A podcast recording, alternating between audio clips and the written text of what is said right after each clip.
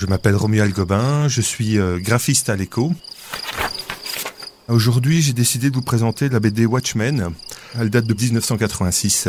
C'est une BD un peu d'anticipation, c'est une uchronie de base. Donc ça raconte l'histoire euh, de super-héros euh, qui vivent à New York en 1985. Les super-héros à l'époque sont déjà désuets, sont déjà classés hors normes par le gouvernement. Un des super-héros décide de mener une enquête sur la mort d'un des autres qui s'appelait le comédien parce qu'il constate de plus en plus que certains super-héros se font tuer. L'histoire va commencer à se développer par rapport à ça, et en toile de fond, il y a une troisième guerre mondiale qui traîne. On utilise dans cette BD la symbolique de l'horloge, comme ils appellent l'horloge de l'apocalypse, et il est minuit moins 12, sachant que minuit est l'heure de l'apocalypse.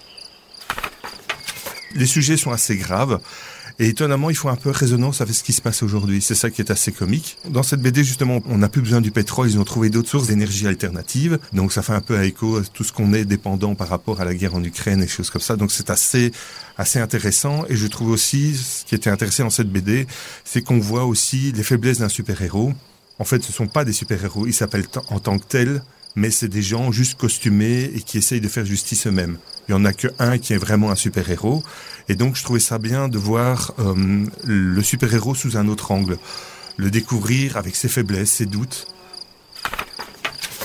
C'est une uchronie, donc euh, on part d'un point connu historique et on modifie certains éléments. Par exemple, les Américains ont gagné la guerre du Vietnam, le scandale du Watergate a été étouffé, euh, Nixon est toujours président en 85.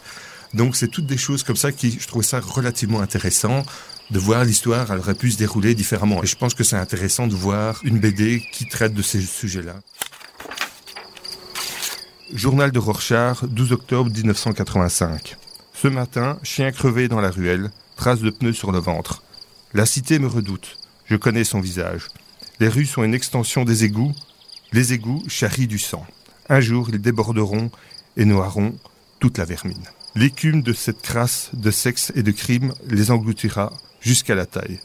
Putain et politicards en appelleront au ciel. Sauvez-nous, je l'étoiserai d'en haut et dirai non.